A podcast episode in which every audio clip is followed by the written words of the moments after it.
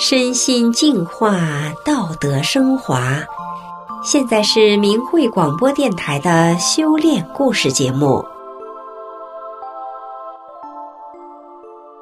听众朋友您好，我是雪莉。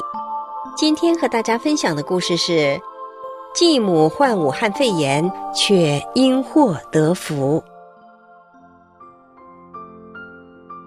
故事的主人公慧心家住在河北。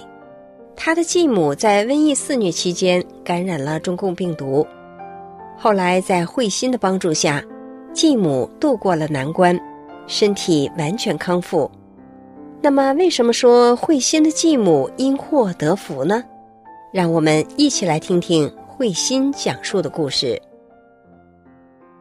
我是一名修炼法轮功多年的大法弟子，今年防疫期间，我给母亲打电话。得知他正在生病，感冒、咳嗽、喘、发烧。我一听，这不是和武汉肺炎的症状很相似吗？母亲担心我的安全，不让我过去看他。我想，我必须过去。随后，我拿上装有法轮功创始人李洪志师傅讲法的播放器，去了母亲家。见到母亲后，我安慰她不要慌。并和他一起听法轮大法师傅的讲法，教会他使用播放器，我便回家了。三天后的早上，父亲来到我家，说：“你妈就在你家附近的诊所输液。”我马上去诊所，见到母亲的症状没有减轻，一动就喘得厉害。看到母亲难受的样子，我想，我能为她做些什么呢？我就对母亲说。妈，你来我家住吧，我家就我一个人，照顾你也方便。我家离诊所又近，不用来回跑。当时打车很难，司机不愿意拉这样的病人。母亲犹豫了一下，还是同意来到了我家。我现在的这个母亲是继母，很多年过去了，我们相处的很好。我修炼法轮大法后，把自己当做修炼人对待。法轮大法师傅教我们，遇到事情时要先考虑对方。我没有把他当后妈，对他好，而且他对我也很好。母亲身体状况一直不是太好，到我家后，我每天给她准备合适的早餐。母亲吃完早餐后，就听大法师傅的讲法。听完一讲后，父亲就来接母亲去诊所输液。去了几次后。诊所就不让去了，母亲就在我家里输液。下午修炼法轮功的同修们来到我家和我一起学法，学法轮大法书籍转法轮。头几天，母亲没有和我们一起学，后来母亲主动和我们一起学法了。她读得很慢，但她能认真的读。母亲还看海外的新唐人电视台节目。当他在新唐人电视台看到武汉疫情真相后，很震惊。这和他之前知道的信息差距太大了，因为中共的宣传都在造假，都是在隐瞒。随着不断的学大法，母亲的身体状况也发生着变化。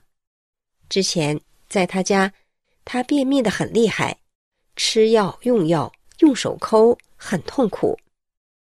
来到我家后。他每天早上都很痛快的排出。由于我家是平房，室内没有卫生间，一大早外面很冷，母亲只能在屋内大便。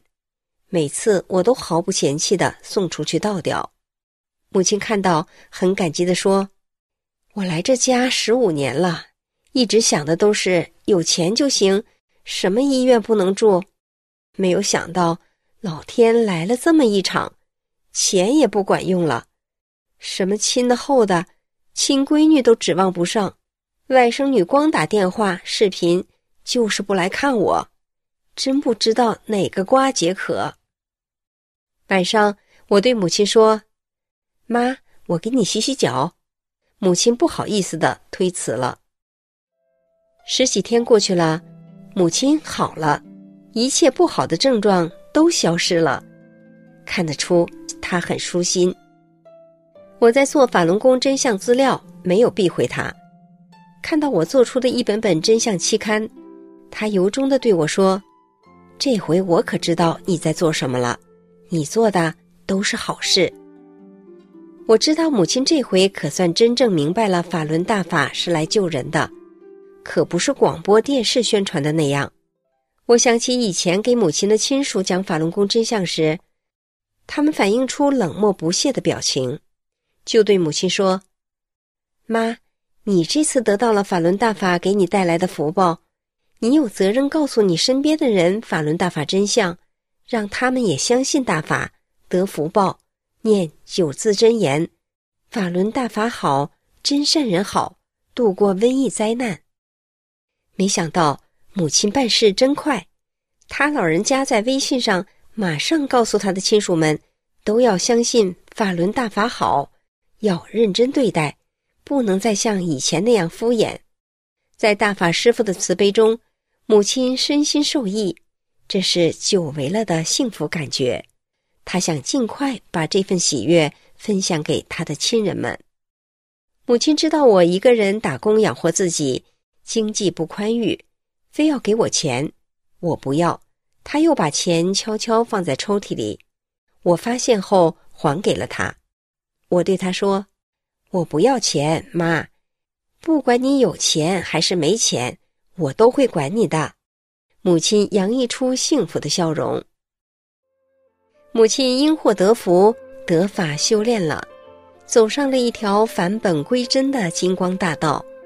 母亲身体也好了，心情也好了，我挺高兴。母亲离开我家时，拿走了播放器和转法轮宝书。几天后，我买了母亲爱吃的食品去看望她，见到母亲一切安好。父亲告诉我：“你妈吃完饭，什么也顾不上。”就是看《转法轮》这本大法书，中午都不休息。我说：“爸爸，你也跟着看看、听听，对你有好处。”父亲点头笑了。看着两位老人这样，我放心了。只有相信法轮大法好，才是真正的安全。听众朋友，故事讲完了，下面再和大家分享一个故事。被封武汉的孩子承念法轮大法好受益。故事的主人公王荣，化名，是一名法轮大法弟子。他的一个亲戚的孩子在武汉上大学实习，因为不知道疫情扩散，没有及早离开。一月二十三日，被封城令堵在了武汉，没法回家过年。那么这期间，孩子发生了什么事情呢？让我们一起来听听王蓉讲述的故事。武汉封城期间，王蓉得知他的一个亲戚的孩子被封城令堵在了武汉，没法回家过年。王蓉就告诉亲戚，让孩子记住“真善人好，法轮大法好”这两句话，在心里念，有大法保护就没事。王蓉的亲戚一家很早就听过法轮功真相。并善待大法弟子，也及早退出了曾经加入的共青团少先队组织，因此心里踏实，不着慌，不焦虑，轻松坦然。可是孩子毕竟孤身一人在武汉，待在租住的宿舍，没有同伴，只有手机，每天听着街区有人病倒被抬走，恐怖时时笼罩，孩子不敢出门，不敢下楼。只能隔几天迫不得已出去买一些青菜、面条，而且面戴多层口罩防护。回宿舍后立即对全身衣服消毒并洗澡，就这样凑合着过了一个多月。二月二十九日晚，孩子打电话说自己在发烧，三十七度多。这时，王蓉的亲戚立即提示孩子念那两句话。孩子以前知道这个九字真言口诀。所以很意会，照做了。三月一日早晨醒来，孩子说不发烧了，体温为正常三十六度多，一切安然无恙，可喜可贺。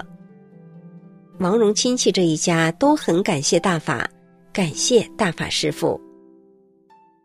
王蓉的大哥一家住在武汉汉口江岸区，大嫂已经去世，侄女离婚后带着十几岁的儿子跟大哥住在一起。那里是武汉肺炎的重灾区，由于过年不能去拜年，正月初二，王蓉就打电话拜年，是侄女接的。说话中明显感觉到侄女的状态不对头，说话有气无力。他对王蓉说：“胸闷、嗓子疼，还有低烧，他担心是被感染了，很害怕，不停的问王蓉：他要是有事怎么办？他儿子谁管？”他爸有病谁管？王蓉安慰他，叫他不要害怕，会好的。因为王蓉已经跟他讲过法轮功真相，他也三退了，就是退出中共的党团少先队组织。王蓉叫他诚心敬念九字真言：“法轮大法好，真善人好。”诚心念，多念，不会有事的。他却要王蓉帮他念。王蓉说。必须你自己发自内心的念，谁也代替不了谁。他答应了。过了两天，王蓉给侄女打电话，问现在咋样。侄女说，只是嗓子还有点疼，其他症状都没有了。他说他每天都诚心敬念法轮大法好，真善人好，到现在他一直很好。在这里。王蓉也告诉正在磨难中的人们：“三退加九字真言，是让您真正度过劫难、保平安的良方，切记切记。”听众朋友，今天的故事就讲到这里，我是雪莉，感谢您的收听，我们下次再见。